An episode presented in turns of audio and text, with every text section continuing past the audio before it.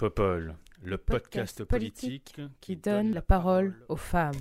Every time I look down on this timeless town, whether blue or gray be her skies, whether loud be her cheers or whether soft be her tears, more and more, more and more do I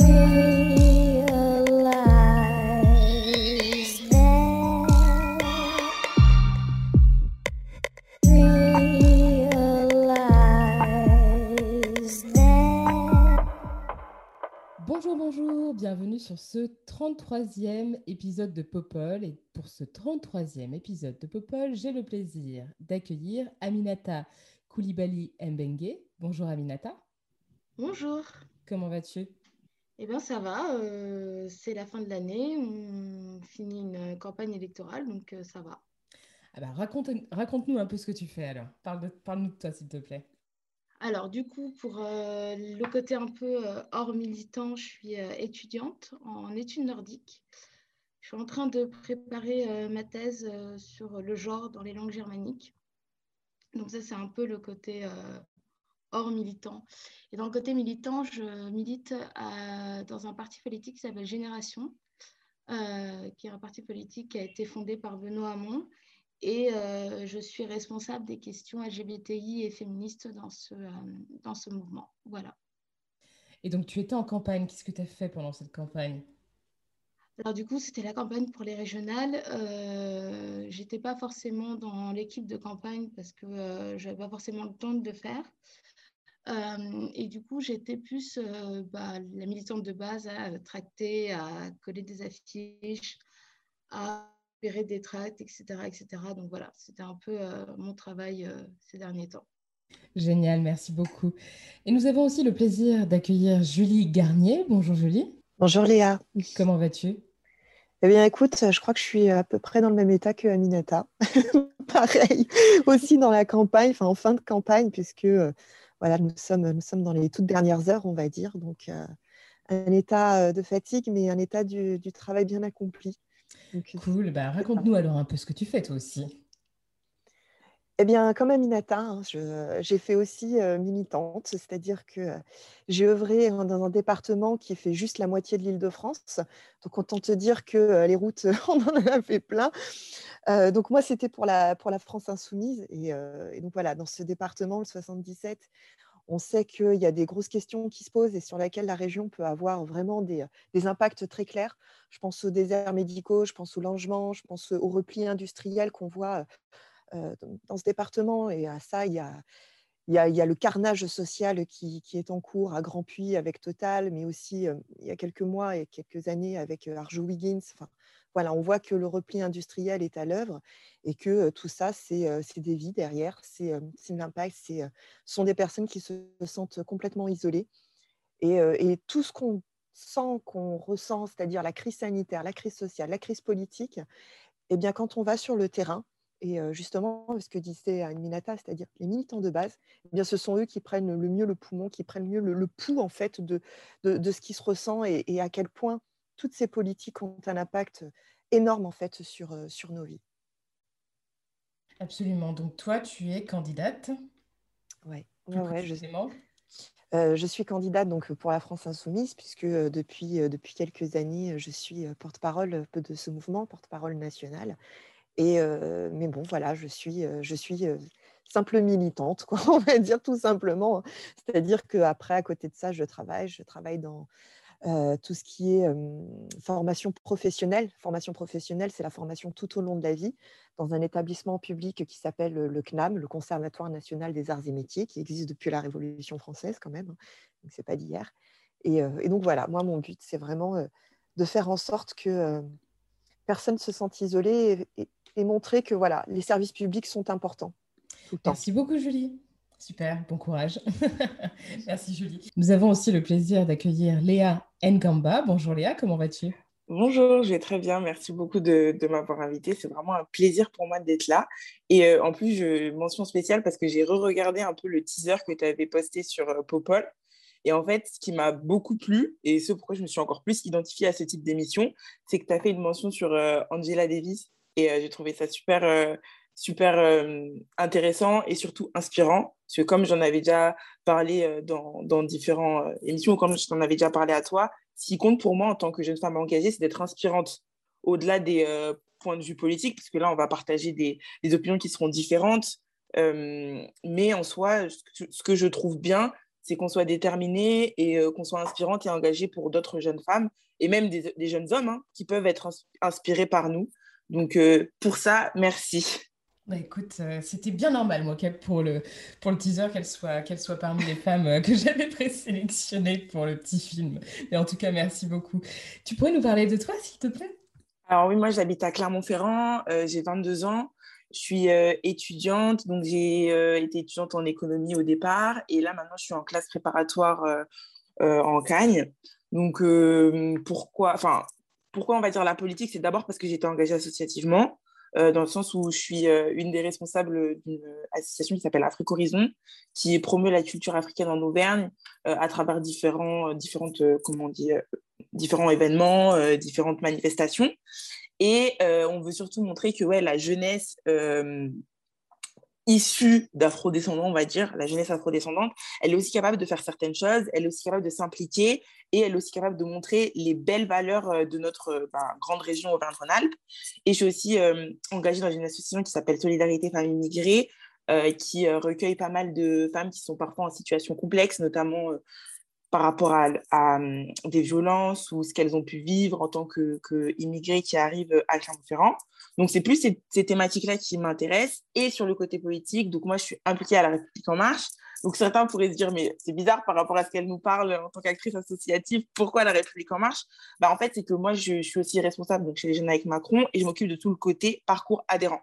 Donc moi, ce qui me plaît vraiment, c'est l'engagement. En fait, j'adore parler d'engagement. J'adore comprendre pourquoi les gens ne s'engagent plus aussi, pourquoi les gens n'ont plus confiance en, la politique. Bah, comme on, va en parler, je pense, avec euh, Big Malion ou euh, l'abstention.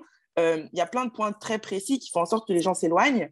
Mais pour autant, en fait, ce que j'ai aimé à la base dans l'essence d'En Marche, c'était que, que tu sois noir, blanc, que tu sois riche, pauvre, etc., bah, on t'écoutait, et je pense que ça aurait été dans un autre parti, je ne sais pas, je ne peux pas juger les autres parce que je n'y ai pas été. Je ne sais pas si j'aurais été reçue de la même façon, je ne sais pas si on m'aurait donné la voix de la même façon, et euh, je ne sais pas si j'aurais pu euh, analyser ce que j'ai pu analyser grâce à cet engagement-là. Donc euh, voilà, en tout cas, ça me fait très plaisir d'être là.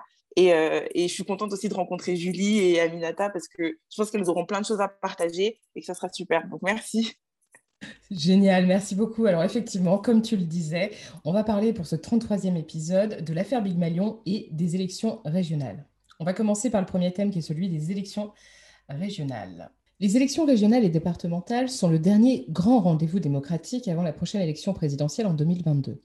Pourtant, les urnes n'ont pas été prises d'assaut par les électeurs et électrices, bien au contraire, puisque l'abstention enregistrait dimanche dernier, lors du premier tour de ces élections, un taux historique de 66,7%.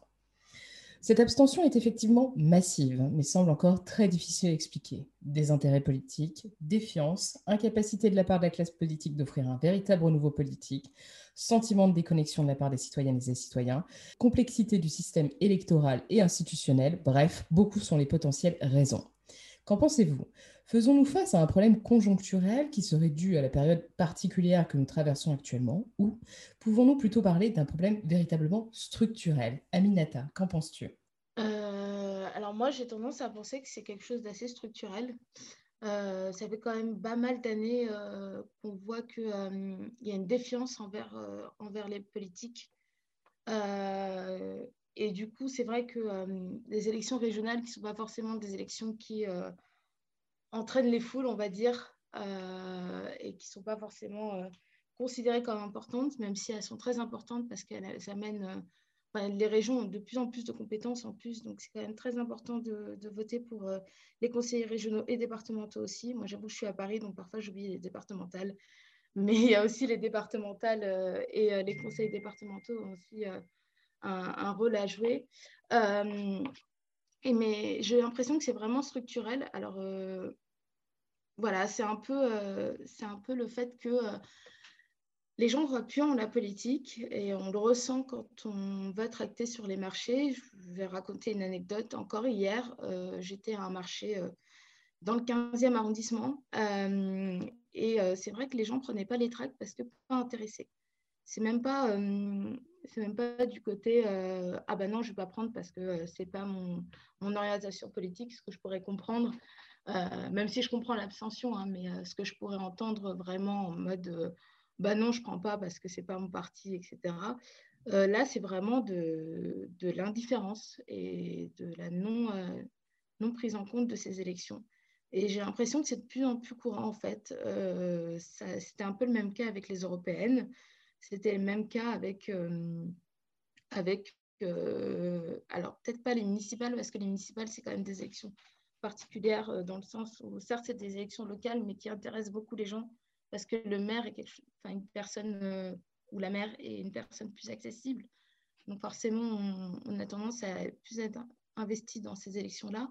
Mais c'est vrai que ça fait des années qu'on voit que euh, les taux d'abstention montent et montent et montent. Et euh, voilà, je pense que c'est surtout structurel, mais euh, peut-être une partie conjoncturelle dans le sens où on ne sait pas trop, on sait pas trop comment ça va se passer. On a, on a une montée notamment de l'extrême droite qui est, qui est là et qui, je pense, n'aide pas vraiment dans le contexte. Mais voilà, je pense que c'est surtout structurel. Voilà. Merci beaucoup, Aminata. Julie, tu, partages euh, cette, cette, analyse de ton côté? Alors, effectivement, on peut considérer que euh, l'abstention est un problème structurel. Il n'est pas un problème de, circonstances qui pourrait s'expliquer par le Covid ou euh, voilà. Donc, je pense que le problème de l'abstention est plutôt le révélateur d'une crise politique bien plus profonde. Parce qu'il ne faut pas croire que euh, les gens se désintéressent de la politique. Je ne pense pas. Et nous avons bien vu qu'il y avait des mouvements sociaux qui montraient qu'ils étaient très forts, très longs et qui ont montré que les gens étaient au contraire extrêmement intéressés par, par le fait politique. Nous l'avons vu avec les Gilets jaunes, bien évidemment, mais aussi avec les mobilisations des jeunes sur le climat, etc. Donc il ne faut pas prendre cette abstention pour un désintérêt politique. C'est pas ça le problème. Le problème, il est plutôt dans les institutions et dans la façon dont notre démocratie fonctionne. Et je crois qu'aujourd'hui, vraiment, notre démocratie, non seulement elle a été considérée comme démocratie défaillante, c'est pas la France insoumise qui le dit, hein, on voit bien qu'il y a des vrais problèmes de euh, de, participation, et donc on est classé démocratie défaillante, mais surtout nous sommes une démocratie en soins palliatifs. Et je crois, ça, je crois qu'à un moment, il va falloir être en capacité euh, de le dire. C'est-à-dire que ce n'est pas avec des mesurettes euh, comme on entend qui, sont soufflées en ce moment avec le vote électronique, par, par exemple, que nous allons régler ce problème-là. Nous, nous avons fait des, des propositions depuis plusieurs années déjà et que nous appelons la sixième République. Parce que nous considérons qu'aujourd'hui, les institutions telles qu'elles, fonctionnent, les élections telles qu'elles, sont organisées, ne permettent pas justement à, aux citoyens de se reconnaître et de s'exprimer. Et donc, nous faisons tout un certain nombre de propositions. Et c'est pour ça que dès le premier tour, nous avons appelé à une commission d'enquête, parce que nous considérons que ce problème est grave. Je vais redire, tu l'as dit Léa, mais il faut le redire, ce taux d'abstention est le plus élevé de toute la Ve République de toute la Ve République. Entendez bien. Donc, ce qui veut dire que à quel moment on va prendre ce sujet au sérieux et vraiment regarder quelles sont les causes et pas seulement verser des, larmes de crocodile comme c'était le cas aussi auparavant en disant oh là là il y a beaucoup d'abstention. Je crois que ce problème est véritablement sérieux parce que certes nous sommes en crise sanitaire, nous sommes en crise sociale, nous sommes en crise économique, mais il va falloir à un moment poser aussi la question de la crise politique dans laquelle nous sommes et qui ne date pas d'aujourd'hui un moment, il va falloir poser véritablement des solutions. Nous, nous en apportons une, et j'entends qu'elle soit discutée, parce que moi, je, veux aussi qu'on en discute, savoir la reconnaissance du vote blanc, par, euh, exemple, ou avoir un seuil minimal dans les élections. Euh, également avoir euh, un, vrai pouvoir aussi démocratique qui soit donné aux citoyens, par exemple avec le référendum révocatoire vous n'êtes pas content de vos élus, eh bien maintenant, ne leur signons plus d'échecs en blanc. Disons-leur, si vous ne faites pas le travail et si vous ne faites pas ce pourquoi vous êtes élu, vous pouvez être évoqué. Voilà. Ça, ce sont des armes que nous veut nous donner euh, aux citoyens, parce que les meilleures armes sont les armes démocratiques, ce sont des armes les, républicaines, et donc nous, c'est ça que nous voulons euh, mettre en place. Mais euh, voilà, je crois que c'est pas avec des mesurettes. Je pense que c'est ça qu'il faut vraiment prendre conscience. C'est pas avec le vote électronique qu'on va régler ce problème-là. Et d'ailleurs, dans aucun pays au monde, le vote électronique n'a réglé le problème de l'abstention. Oui, c'est vrai que c'est important de se poser les questions aussi, de savoir comment on fait pour contrer ce, mal et le prendre en, considération. Léa, toi, tu, tu vois les choses comment de ton côté? Alors du coup, euh, par rapport à, Julie et Aminata, moi, j'ai pas réellement fait la campagne. C'est-à-dire que je suis vraiment arrivée à la fin, fin, fin, parce qu'avec mon année, c'était vraiment trop complexe. Euh, j'ai suivi un peu de, loin, même ce qui était au niveau des, euh, des listes ou, ou, autres. Et du coup, nous, dans ma, dans ma région, dans ma commune, c'était régional et départemental. Donc, ce n'était pas le côté parisien où vous, vous n'avez pas d'élus départementaux. mais, mais non, en gros, moi, je, je suis d'accord avec ce, que, ce que les filles ont dit. Euh, partiellement, hein, il y a des points où, bon, voilà, c'est pas, je suis pas totalement en phase, mais le point sur la démocratie, en fait, c'est qu'on est très fiers d'être français, on est très fiers de ce que la France diffuse et de son image en général. Hein. On a quand même un beau pays, on a la chance d'avoir certaines institutions que les autres n'ont pas dans, dans les leurs, mais c'est pas pour autant que on peut pas se remettre en question. C'est pas pour autant qu'il y a des choses qui sont parfaites. Et euh, la démocratie malade, ça c'est le, le, point que je retiens de Julie, et je suis totalement d'accord avec ça, en sachant que euh, l'abstention vient aussi du fait qu'il y a eu énormément de bureaux de vote qui étaient en déficit. C'est-à-dire que moi, j'étais euh, dans un bureau de vote, euh, le bureau d'en face n'avait pas de président, n'avait pas de secrétaire, n'avait pas d'assesseur. Donc, comment est-ce qu'on fait quand à 8h10, il n'y a aucun des trois et qu'on ne peut même pas ouvrir le bureau? Donc, oui, c'est vrai, il y a le côté des intérêts sur comme, euh, comme Julie a dit, c'est même pas forcément à des intérêts de la politique, parce qu'on l'a vu sur certains sujets. Moi, je pense encore à, à, Black Lives Matter ou encore à tout ce qui était les questions écologiques, etc. Mais euh, je pense qu'il y a une dissociation entre les sujets et l'influence des politiques. Je sais pas si vous voyez un peu où est-ce que je veux en venir. Dans le sens où quand euh, j'ai fait une manif, justement, c'était pour... il me semble que c'était juste, c'était la manif quand il y avait Greta qui était passée. Et moi, j'y étais allée parce que ça m'intéressait, quoi. À partir du moment où les gens ont vu que, genre, euh, j'étais en marche, c'était en mode dégage de la manif. Donc, du coup, je me dis, c'est vrai qu'il y a des sujets qui sont pris par, euh, par la foule, il y a plein de choses qui sont très, qui touchent les gens et pour lesquelles les gens ont envie de s'impliquer. Mais est-ce qu'ils ont envie que les politiques, euh, enfin, on a envie, parce que je m'inclus dedans, que les politiques fassent des choses, mais d'un autre côté, quand les politiques se saisissent des choses ou veulent s'intéresser aux choses, bah parfois, on repousse aussi. Je ne sais pas si vous voyez ou si vous pouvez un peu rebondir là-dessus. Il y a un sentiment d'instrumentalisation ou de clientélisme dans une certaine mesure. Exactement. Alors que bon, euh, parfois, il y a des choses qui peuvent nous toucher nous directement, au-delà de l'aspect politique. Il y a quand même de la sincérité. Voilà, euh, la sincérité. Et, mais cette sincérité-là, elle a été salie par tous ceux qui s'en sont servis pour gagner des voix. Moi, là, j'ai pas été candidate. Euh, et franchement, je pense que parfois, c'est quand tu n'es pas candidate, malheureusement, que les gens donnent encore plus parfois de crédit à ce que tu vas dire, alors que pourtant, c'est en étant candidate et en pouvant parfois euh, gagner ou aller jusqu'au bout et changer euh, les voies, les lois, etc., que ce qu'on va pouvoir produire va vraiment changer ce qui était là à la base. Mais je pense qu'il y a une dissociation maintenant entre le côté associatif, engagé, déterminé, et le côté engagement politique. Alors que les deux peuvent aller de pair, en fait. Juste qu'il y a des politiques qui, depuis 30 ans, hein, ça date pas d'aujourd'hui, comme a dit Julie, on fait euh, des mauvaises choses qui salissent l'image. Donc il faut réparer ça, mais je reste optimiste. Je pense qu'il y a toujours une chance de, de construire un meilleur demain pour, euh, pour euh, assurer l'avenir. Aminata, toi, tu partages l'optimisme de Léa? J'ai tendance à penser que les, les politiques, et quand je dis les politiques, c'est notamment les personnalités politiques et notamment celles qui sont au pouvoir et qui dirigent les institutions, sont pas forcément euh, bah, ont pas forcément changé par rapport euh, aux décennies, euh, aux décennies auparavant. C'est-à-dire que, comme tu disais, il y a 10, 20, 30 ans, c'était souvent les mêmes qui ne qui faisaient pas forcément des choses, bah, pas forcément des choses pour le peuple, je vais, je vais dire comme ça. mais je suis pas je, vais rejoindre Julie sur le fait que je pense qu'il faille changer les institutions pour que les gens, euh, les gens euh, croient plus euh, en la politique politicienne. Quand je dis la politique, c'est vraiment politicienne, on va dire, dans le sens où les gens sont engagés, les gens croient en des choses, les gens s'engagent associativement, s'engagent dans d'autres formes. Mais c'est vrai que le milieu politique est, est l'endroit où les personnes s'engagent le moins et de moins en moins. Et euh, je pense que c'est en changeant les institutions, parce que les institutions actuelles, elles ne font pas en sorte euh, qu'on puisse croire en un changement, en fait. Et c'est là où je vais rejoindre aussi les positions de la France insoumise et la génération aussi, on défend ça.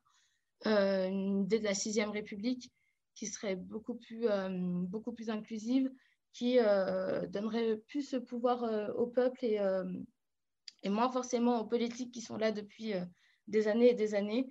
Donc voilà, moi je pense que le changement, il doit se faire euh, de cette manière et euh, pas forcément en euh, faisant des petites mesures au niveau des institutions actuelles qui, je pense, sont, sont totalement obsolètes. Merci beaucoup. Julie, veux-tu, tu voulais réagir?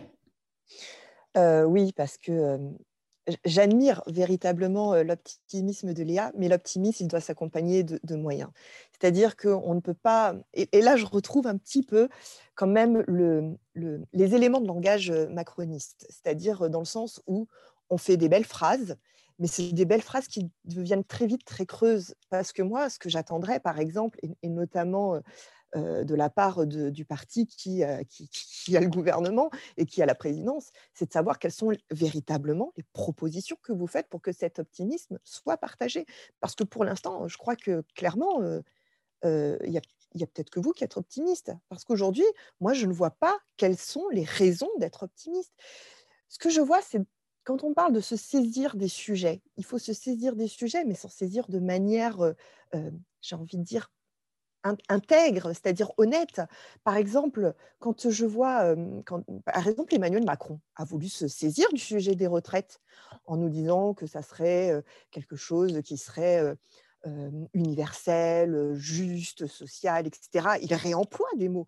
Mais qu'est-ce qu'on voit dans les faits? C'est que c'est bien tout l'inverse qui se produit. Par exemple, je, ne prends que l'exemple des retraites parce que pour moi, c'est le plus significatif et c'est celui qui peut parler le mieux quand on parle d'universalité, de justice sociale, etc., mais qu'on est incapable de citer un seul exemple dans un seul pays du monde entier, hein, donc je suis plutôt large sur les exemples, eh bien on voit qu'il n'est pas capable de dire que ce système de points a été une amélioration pour les femmes notamment.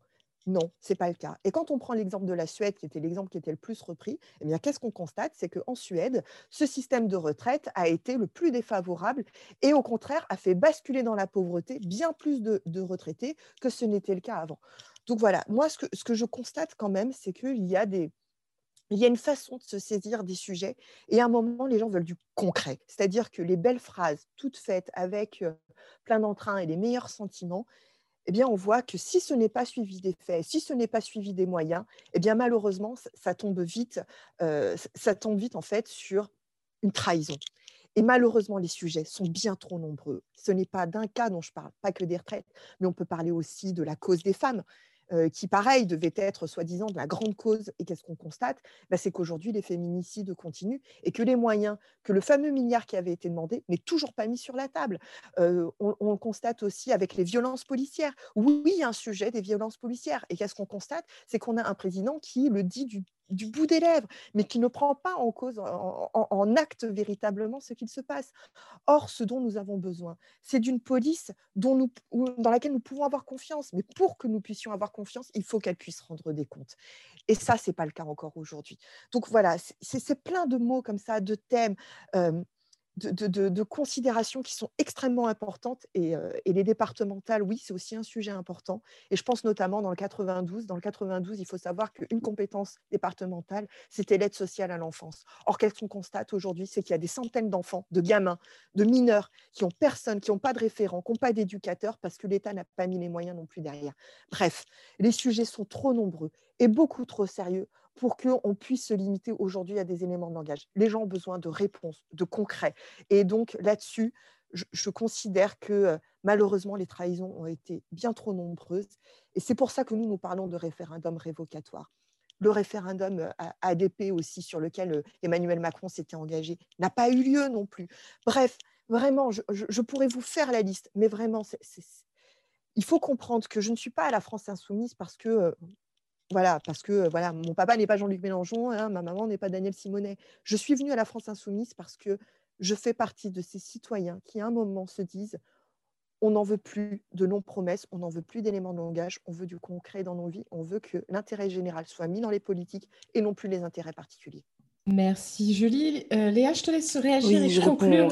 Et conclure sur ce thème, on passera au deuxième thème après, s'il vous plaît. Pas de souci, pas de souci. Bah, du coup, merci, merci Julie et Aminata pour, pour vos retours. Moi, ce que j'aimerais dire, c'est déjà dans un premier temps, quand on me parle d'intégrité et qu'on parle directement en citant Emmanuel Macron, euh, je vais parler de Jean-Luc Mélenchon. Hein. lorsque le 11 avril, en pleine crise sanitaire, il part en voyage en Bolivie, est-ce que ça, c'est être un représentant du peuple non, mais ah, je suis désolée, Julie. À partir du moment où on cite des faits concrets, où on explique le ressenti du peuple et ce pourquoi le peuple euh, n'a plus confiance en, la politique, ça vient aussi euh, de certains. Tu me disais tout à l'heure, oui, des belles phrases, euh, des phrases remplies d'optimisme, mais il n'y a pas de concret derrière. Encore heureux que je sois optimiste. Je ne suis pas engagée dans un mouvement politique qui existe depuis des années des, 30 ans, des 40 ans. Donc j'espère bien que moi, à 22 ans, j'ai encore de l'optimisme et de la foi et, de la, et que je crois en mon pays. Parce que si jamais moi, je n'y crois pas, qui va y croire? Enfin, ce pas des personnes qui existent et qui sont là depuis 40 ans dans le système qui vont y croire. Donc non, je ne pense pas juste qu'il faut euh, se mettre face à face en disant vous, vous n'avez pas fait ceci, vous, vous n'avez pas fait cela, parce qu'il y a des personnes de ton parti et de ton mouvement qui ont aussi eu certaines clés à certaines périodes dans notre République et qui vont pas forcément, ah bon, ah, Jean-Luc Mélenchon n'a pas été ministre? Ah, mais, bon, mine de rien, ça a été le cas. Non, je pense que c'est aussi, important de se dire, oui, il y a des défaillances, oui, on peut rebondir là-dessus. Quelles sont les propositions concrètes qu'on peut mettre dessus? Comme toi, tu l'as évoqué, nous, on voulait mettre en place une réforme de la Constitution qui a, euh, été passée euh, oui, mais peu importe que ça soit que Jean-Luc Mélenchon ait été, ait été ministre de l'enseignement professionnel, etc., il a quand même pu essayer de faire des choses à ce ministère-là. Donc, à partir de ce moment-là, si les choses ont été cohérentes et concrètes ou pas, ça montre que depuis une trentaine d'années, il y a eu des responsables de ta classe politique qui ont aussi été investis dans un système que tu dis défaillant. Donc, c'est bien trop facile de venir et d'acculer un mouvement qui vient d'arriver, qui essaie de aussi comprendre comment ça se passe, qui essaie de changer les choses et de revoir notre fonctionnement pour, euh, comment dire, euh, juste, euh, on va entre guillemets taper dessus. Et l'autre point que je voulais, que je sur lequel je voulais rebondir, la, loi sur euh, la, moralisation, c'est une des deuxièmes lois qu'on a fait, qu'on a mise en place. la réserve parlementaire a été supprimée aux députés. Combien d'argent? Ça fait combien d'argent la réserve parlementaire aux députés et aux sénateurs? C'est pas des choses concrètes, ça? Faire en sorte que ça change? Après, ça n'empêchera, ça n'empêchera jamais les dérives, bien entendu. Comme il y a des personnes, on leur dit de pas traverser au feu rouge, bah ils le font quand même. Mais on a essayé de mettre en place quelque chose de concret. La loi sur la moralisation, la loi pour la confiance en la vie politique, ça, c'est quelque chose de très concret. Et personne ne pourra dire le contraire là-dessus. Alors ça, c'est intéressant, ça me fait une belle transition aussi, parce qu'effectivement, on a quand même le sentiment que depuis certaines années, depuis un certain nombre d'années, pardon, la, classe politique ne se, euh, ne se permet pas autant de choses qu'elle qu'elle se le permettait, notamment en 2012, lors de l'affaire Big Malion, et c'est ce dont on va parler maintenant. Un mois de procès, 14 prévenus, dont un ancien président de la République, et 48 millions de dépenses électorales. Car c'est ça dont il s'agit dans l'affaire Big Malion, des dépenses exorbitantes engagées pour la campagne de Nicolas Sarkozy en 2012. Au-delà d'être exorbitantes, ces dépenses sont illégales puisqu'elles dépassaient largement le plafond légal de l'époque fixé à 22,5 millions d'euros.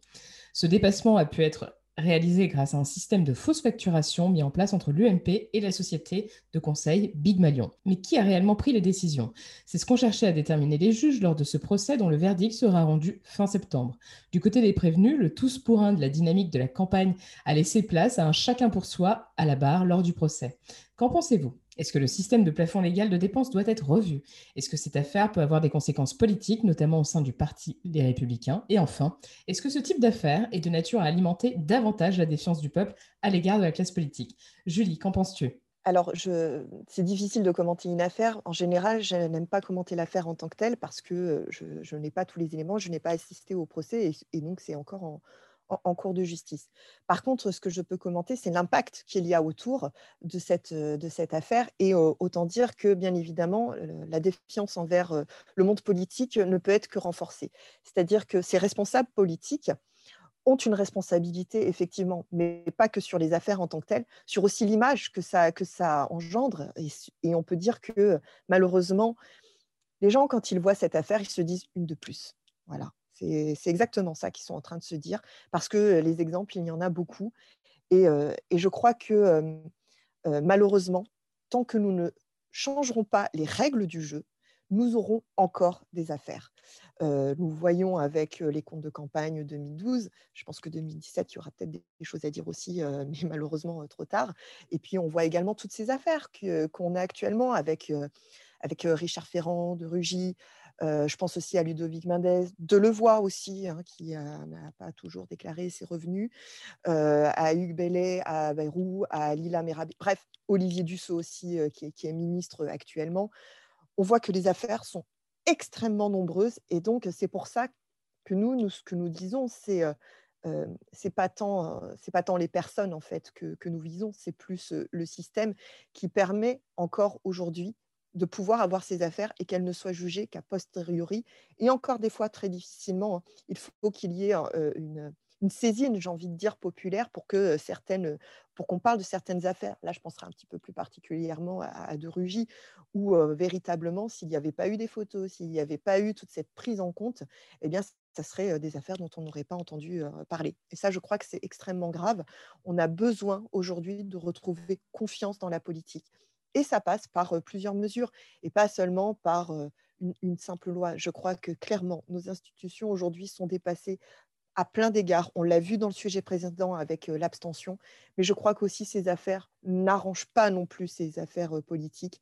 Et il faut qu'on puisse avoir tout simplement confiance. Et donc le fait qu'on puisse révoquer les élus, qu'on puisse leur demander des comptes, que la transparence soit une réalité. Et aujourd'hui, on en est encore loin, malheureusement. Nous en avons, nous en avons cruellement besoin pour tout simplement que la démocratie ne soit plus, ne soit plus défaillante, mais soit parfaitement efficace. Euh, Léa, merci Julie, pardon. Léa, toi, est-ce que tu es choquée de voir que c'est un ancien président de la République qui est à la barre? Ah, je trouve ça quand même assez, euh, assez particulier pour notre pays, oui, bien entendu. Après, euh, comme Julie l'a dit, on n'est pas forcément apte à, à, juger quoi que ce soit. déjà, on nous ne sommes pas une, quelconque autorité judiciaire. Et en plus de ça, on n'a pas tous les, tous les éléments. Mais par contre, moi, ce qui m'a surtout surpris, c'est que à cette époque-là, dans tous les cadres, personne ne s'est dit je vais dire non à Nicolas Sarkozy. c'est vraiment le processus décisionnel, la chaîne de décision qui est en cause. C'est ça, c'est-à-dire que c'est son, son, sa signature qui est sur les documents et personne ne, lui dit euh, non, en fait, ça ne marche pas, ça ne fonctionne pas, ce que tu fais, c'est mauvais, que ça soit pour toi, pour nous, en les 14, et, euh, et aussi pour euh, la France, c'est grave.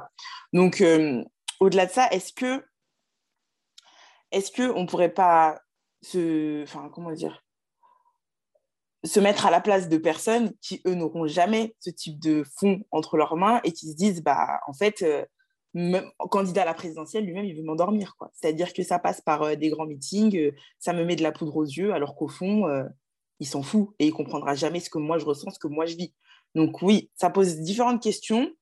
et puis aussi le rôle des médias dans tout ça. Bon, là, on est sur un média, donc ça nous fait, ça nous fait toujours plaisir d'avoir la parole là-dessus. Je pense que c'est bien de pouvoir, euh, de pouvoir dire aux gens euh, quelle est la réalité, mais est-ce que dans la façon de le dire, parfois, ça ne crée pas non plus, euh, je dirais pas une distance, parce que la distance, elle est créée d'elle-même lorsque le politique a un acte irrespectueux envers lui, envers la démocratie, mais je dirais être, enfin, alimenter la polémique, c'est-à-dire refaire un, un lien entre les faits concrets qui ont lieu, oui, mais est-ce que toujours euh, amener des gens sur les plateaux qui vont encore. Euh, enfin, je sais pas comment, comment amener le propos, mais dire. Oui, oui, euh, polémiquer, quoi, c'est ça. Hein, voilà, polémiquer et, et, aussi la durée, parce que ça date de 2012, ça a commencé à sortir en 2014, 2016, etc. Et en fait, à chaque fois, il y a quelque chose de plus. Donc, Julie disait tout à l'heure, encore une affaire de plus, mais même quand dans une affaire, il y a encore des affaires à l'intérieur, je pense qu'on n'y on y comprend plus rien. Oui, c'est vrai que c'est une affaire qui est d'ailleurs très compliquée et qui implique énormément, euh, d'acteurs, du monde politique notamment. D'ailleurs, ça, c'est un point euh, que j'aurais aimé aborder avec vous. Aminata, est-ce que tu penses que ça peut avoir des conséquences politiques, cette affaire? Euh, bah, Je pense que ça alimente la défiance, en fait, tout simplement.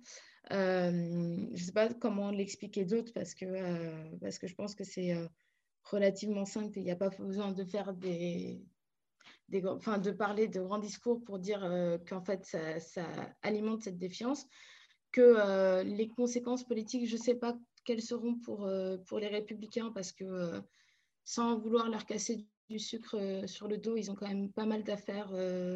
ça soit enfin, anciennement l'UMP, etc. Ils ont quand même beaucoup, beaucoup d'affaires. Je pourrais même pas les citer tellement que. Nicolas Sarkozy était impliqué jusqu'à récemment dans 12 affaires. Voilà. Bon, rien que lui. et il n'est est pas seul. Mais euh, voilà, c'est dire à quel, point, euh, à quel point il y en a. Et euh, je ne sais pas quelles conséquences ça aura parce que finalement, les républicains ne sont pas, à partie mort, il hein, faut, le dire aussi. mais et je pense que les, les sympathisants républicains ne vont pas je suis désolée, mais ils ne sont pas une affaire près. et euh, au moins, ça s'est dit. Mais, euh, mais c'est vrai que euh, ça alimente cette défiance, ça alimente le côté tous pourris, entre guillemets, qui, qui est dit et redit par, par beaucoup de gens. Et, et sur le terrain, bah, c'est nous, militantes, militants, qui reprenons ça dans la tronche, il hein, faut le dire aussi, où on nous sort toutes les affaires de euh, des, chefs politiques, entre guillemets, qui euh, ressortent à chaque fois euh, et, on nous dit tous pourris alors que, voilà, c'est pas... J'ai tendance à penser que c'est pas c'est pas le cas quand même et j'ose espérer que c'est pas le cas. Mais voilà, ça, alimente cette défiance. Et puis, bah, pour les républicains, je sais même pas quelles conséquences ça aura parce que Hey, I'm Ryan Reynolds. Recently, I asked Mint Mobile's legal team if big wireless companies are allowed to raise prices due to inflation. They said yes. And then when I asked if raising prices technically violates those onerous two-year contracts, they said, "What the f*** are you talking about? You insane Hollywood ass." So to recap, we're cutting the price of Mint Unlimited from $30 a month to just $15 a month. Give it a try at mintmobile.com slash switch. $45 up front for three months plus taxes and fees. Promo for new customers for limited time. Unlimited more than 40 gigabytes per month. Slows. Full terms at mintmobile.com.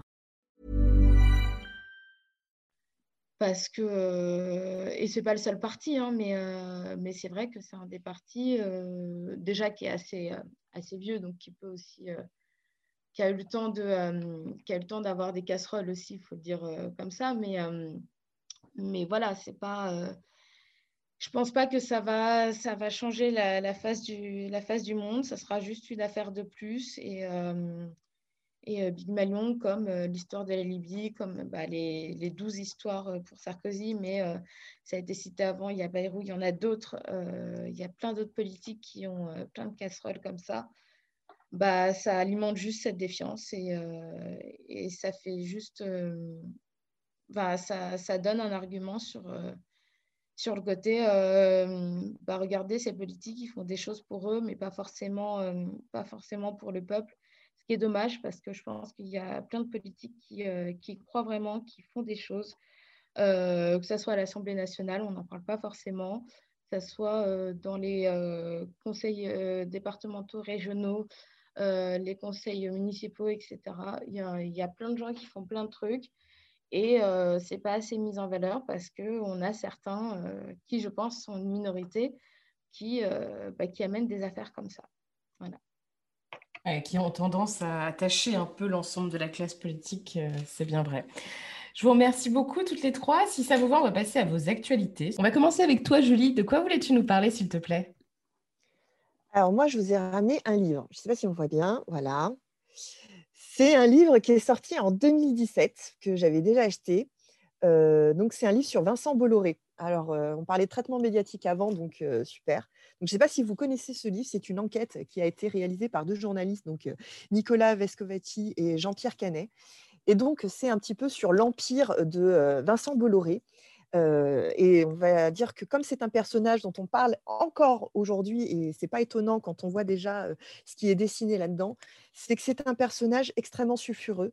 Et aujourd'hui, je trouve que c'est très préoccupant l'OPA qui est en train d'être réalisé par, cet homme sur les médias. On parle déjà de l'esprit canal, on parle aussi de toutes ces affaires en Afrique notamment, voilà, qui sont extrêmement douteuses. Il faut savoir quand même que depuis que cette enquête a été publiée, il n'y a eu aucun, aucune plainte en diffamation parce que voilà, ce qui est dit là-dedans n'a jamais été démenti jusque-là. Donc redécouvrez-le parce que c'est un livre qui date de quelques années, mais qui est encore, je trouve, extrêmement d'actualité. Vraiment, je trouve qu'on parlait des médias. Les médias, il faut le rappeler, c'est aussi un des piliers de notre démocratie. Et on voit qu'aujourd'hui, ces médias euh, sont cooptés par euh, une poignée de, milliardaires. Je crois que le traitement médiatique qu'on a dans notre pays actuellement est affligeant. Je ne peux pas le dire autrement. C'est affligeant. On a des mises en garde du CSA face à CNews rien n'est fait, rien n'est dit. C'est une catastrophe. Et donc, je crois qu'en plus, là, avec la grève qu'il y a Europe 1, justement sur l'OPA aussi, qui est lancée par Bolloré, sur toutes les démissions, sur les, sur les licenciements qui ont été faits, je pense à, Sébastien Toen, voilà, je pense aussi, bon, bref, il y en a, malheureusement, les exemples commencent à être trop nombreux. Je crois qu'il est temps de s'inquiéter sur le traitement médiatique, sur les sujets qu'on nous impose aujourd'hui dans notre société et sur tout ce qu'on est en train d'éviter. Par exemple, je pense à la casse sociale, je pense à toutes ces grèves, je pense à toutes ces luttes qui sont sur le terrain, sur l'artificialisation des sols, sur les luttes écologiques, sur euh, ces personnes qui sont en train de perdre leur emploi alors que là-haut, leur entreprise fait des dividendes et est en train de, de, voilà, de s'engraisser et en train de toucher des fonds publics, pendant que derrière, c'est du chômage, c'est de la précarité, c'est tout ça. Je crois que euh, il est temps de s'inquiéter. Notre démocratie, on a parlé de sixième République, je crois qu'aussi il faut parler des médias. Et donc vraiment, je vous recommande ce livre, euh, que même moi, je vais euh, me remettre euh, là ce week-end, parce que je crois qu'il est encore d'actualité aujourd'hui. Merci beaucoup, Julie. C'est vrai que c'est un, un, thème assez intéressant. De mémoire, il y avait eu un reportage aussi sur Vincent Bolloré qui s'appelait Cet ami qui vous veut du bien ou quelque chose comme ça. Je crois que ça avait été diffusé sur Arte et c'était assez édifiant. Assez édifiant, effectivement. Merci beaucoup. Aminata, toi, de quoi voulais-tu nous parler, s'il te plaît? Alors aujourd'hui, on est, euh, enfin au moment où on enregistre l'émission, on est le 26 juin et euh, aujourd'hui c'est la marche des fiertés de Paris. Euh, et donc la fierté LGBT de Paris et, c'est vrai que je pense que c'est encore des questions qui se posent et qui sont importantes. alors pour expliquer vite fait l'historique, la marche des fiertés, ça vient des émeutes de Stonewall qui ont eu lieu aux États-Unis en 1969 euh, donc, euh, descente de police euh, à l'époque et manifestation pour rétorquer à cette descente de police. Et mais même si on a eu plusieurs des descentes, mais c'était celle-ci qui a, été l'acte fondateur des marches et fierté.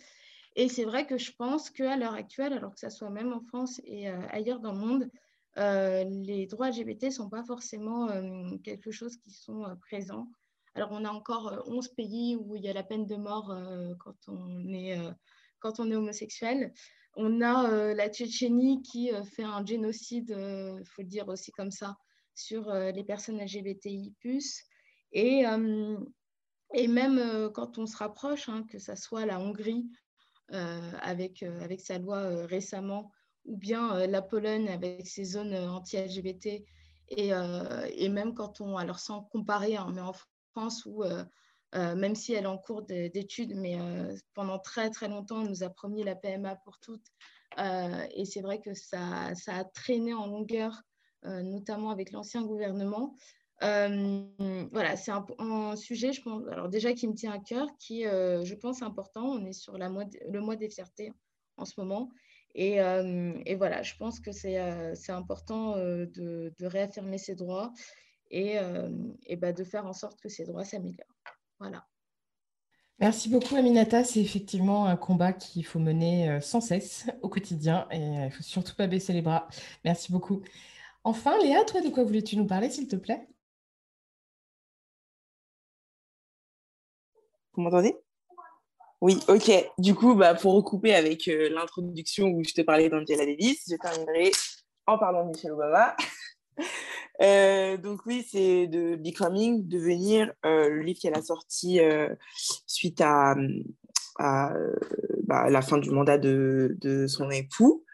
ça c'est un livre qui m'a touchée parce que ce que j'ai aimé, c'est qu'elle elle raconte un peu son histoire, mais vraiment dans le détail, comment est-ce qu'elle a évolué, comment elle, comment elle s'est construite. Et elle le parle en étant dans une classe moyenne, modeste, mais pas classe forcément pauvre, pauvre. Et ce que j'ai aimé, c'est que je me suis vue en elle, dans le sens où on nous parle souvent des personnes qui sont en très grande précarité ou des personnes qui sont en très grande richesse, mais on oublie souvent ceux du milieu qui, eux aussi, se retrouvent à payer énormément de choses. Je pense à mes parents, typiquement, qui, euh, on n'est pas euh, les plus riches, euh, mais on n'est pas non plus les plus pauvres. Et c'est souvent cette classe-là qui, qui paie les pots cassés, que ce soit au niveau des impôts ou des aides, etc. Et en fait, on se retrouve souvent, nous aussi, dans des situations complexes ou de souffrance, et de lire son livre où, bah, du coup, elle explique qu'elle s'est battue, elle a travaillé, elle a, elle a réussi à devenir avocate, elle a réussi à rentrer dans un grand cabinet parce qu'elle était déterminée et que, parce qu'elle y croyait et parce qu'elle était optimiste. En fait, c'est ça qui me porte et qui me pousse, moi, tous les matins à me dire, crois en quelque chose, Léa, tu peux y arriver et euh, que toutes les femmes, en fait, doivent croire en des choses parce que ça va marcher, même si c'est dur, même si on nous en met plein la tête, même si quand on marche dans la rue, qu'on va à la marche des fiertés, que des personnes, elles nous bassinent, même si quand on va sur un tractage, les gens, ils nous insultent par rapport à notre étiquette politique, ça va marcher, ça peut marcher. Donc, euh, euh, c'est en lisant ce genre de choses et en étant inspirante pour moi que j'espère pouvoir devenir inspirante pour les autres et que toi, Léa, tu es inspirante pour chacune d'entre nous parce que tu nous permets de passer sur ton podcast. Et euh, comme je t'ai dit, j'aimerais bien te poser la question, qu'est-ce que ça te fait à toi de réaliser ce, 30, ce 33 ou 34e épisode avec nous comme centième femme Merci beaucoup. Merci beaucoup, merci beaucoup à toutes les trois d'avoir participé effectivement à ce 33e épisode de Popol, qui est donc l'épisode qui va clore euh, la première saison et qui permet effectivement euh, d'avoir euh, donné la parole à 100 femmes, 100 femmes pendant quelques mois depuis le lancement de la première saison qui était en novembre. Donc, bah, écoute, pour répondre à ta question, ça me touche beaucoup. Je suis très heureuse parce que c'est pas toujours facile, euh, mais c'est beaucoup de, c'est beaucoup de bienveillance, c'est beaucoup de retours très très positifs. Et euh, moi, je trouve ça génial. En fait, j'ai plein de nouvelles amies, euh, surtout dans la période qu'on a traversée. J'ai rencontré plein, plein de femmes absolument fantastiques que je ne connaissais pas parce que, je le précise, au moins 90% des intervenantes sur Popol, je ne les connais pas. Je fais des appels à participation sur les réseaux sociaux. Parfois, ce sont aussi des personnes euh, qui ont de la visibilité médiatique, mais qui me proposent et qui me demandent s'il est possible d'intervenir. Donc, je les connais, je, peux mettre un, un, visage, un, nom sur un, visage sur leur nom, pardon, mais je je ne les connais pas personnellement, je ne leur ai jamais parlé et c'est toujours merveilleux. Je n'ai jamais eu aucun problème. Donc, euh, je dois le dire, c'est euh, une expérience qui est très enrichissante euh, parce que je ne m'attendais pas, je m'attendais pas à ce que, cette que ça devienne une communauté en fait et que les participantes de Popol se, se, rencontrent entre elles, continuent à se parler. Je les vois qui interagissent sur les réseaux sociaux. Je trouve ça assez génial. je pensais vraiment pas que ça, j'avais pas du tout anticipé cet aspect-là. Et puis voilà, donc euh, je suis très heureuse d'avoir pu mener à bien ce, projet. Euh, l'enjeu de la deuxième saison, ce sera de pouvoir euh, trouver de l'argent pour pouvoir vraiment produire cette, cette saison, parce que je rappelle que la, toute la première saison a été produite grâce à une campagne de crowdfunding sur laquelle j'ai pu lever 5000 euros. Alors notamment le financement de la première saison, mais aussi le lancement, parce que ça c'est très c'est très chronophage et cher. voilà, donc j'ai eu la chance d'être entourée de beaucoup de personnes qui m'ont beaucoup aidé. J'ai été très touchée du soutien aussi. Donc voilà, l'enjeu, ça va être de savoir comment on fait pour, pour la, seconde, enfin, la deuxième saison, en espérant que ce ne soit vraiment pas la dernière non plus. Et on reprendra, si tout va bien, en septembre. Et, et en tout cas, merci, merci, parce que c'est grâce à vous, en fait, que Popol existe. Euh, sans ces intervenants, Popol, ce serait absolument rien. Et ça aurait aucun intérêt. Donc, je suis très heureuse et j'espère effectivement que ça peut permettre de changer les choses, de non, non, seulement de, promouvoir la place des femmes dans les médias, lutter contre l'invisibilisation, mais euh, encore plus, euh, moi, ce que je cherche à faire, c'est donner de la parole aux, invisibilisés, les invisibiliser dans une certaine mesure. C'est-à-dire que euh, essayer de donner la parole à ces femmes qu'on n'entend jamais, qu'on n'a jamais entendues. Et très souvent, pour, pour beaucoup de femmes, Popol, c'est une première médiatique. Alors, c'est pas, euh, bien sûr, c'est pas le JT de France 3, mais euh, il y a quand même une petite audience, une audience qui, est là, qui, écoute attentivement, que je remercie aussi. Et voilà, donc euh, c'est un, un, objectif que je suis arrivée à atteindre dans une certaine mesure en me disant 100 femmes, c'est bien, c'est substantiel, et surtout beaucoup de, premières, donc c'est assez cool. Et qui, en plus se passe très très bien, toujours. Donc voilà, et merci, merci à vous toutes, merci de votre soutien. voilà. Et puis, merci à toutes celles et ceux qui nous écoutent chaque semaine. On va faire une petite pause, du coup, entre juillet et août. Il faut que je me concentre sur un autre projet qui est celui de la, rédaction d'un ouvrage sur la question de la place des femmes en politique. Et Aminata et Léa ont déjà participé parce qu'on avait déjà eu des échanges pour en parler. Julie, si ça te, si ça te ferait plaisir de, de, me parler de ton engagement politique et de ton histoire, ce serait vraiment génial. Et puis toutes celles qui, qui, nous, qui nous entendent aujourd'hui. J'essaie de récupérer des témoignages et j'en ai plus de 30. Donc ça commence à être substantiel et je commence vraiment à comprendre euh, ce qui bloque. Mais je n'ai pas encore des solutions. Voilà, donc, euh, c'est ce sur quoi je vais me pencher pendant ces deux mois. Je vous embrasse. Merci d'avoir écouté Popol. Merci de votre fidélité. Et on se dit à bientôt en septembre.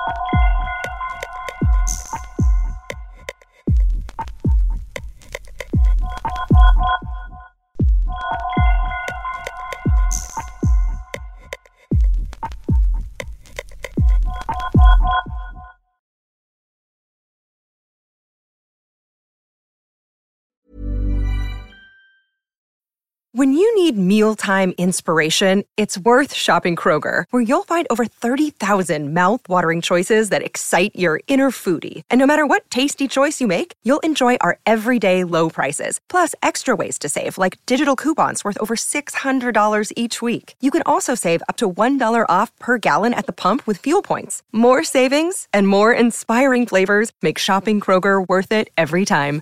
Kroger, fresh for everyone. Fuel restrictions apply.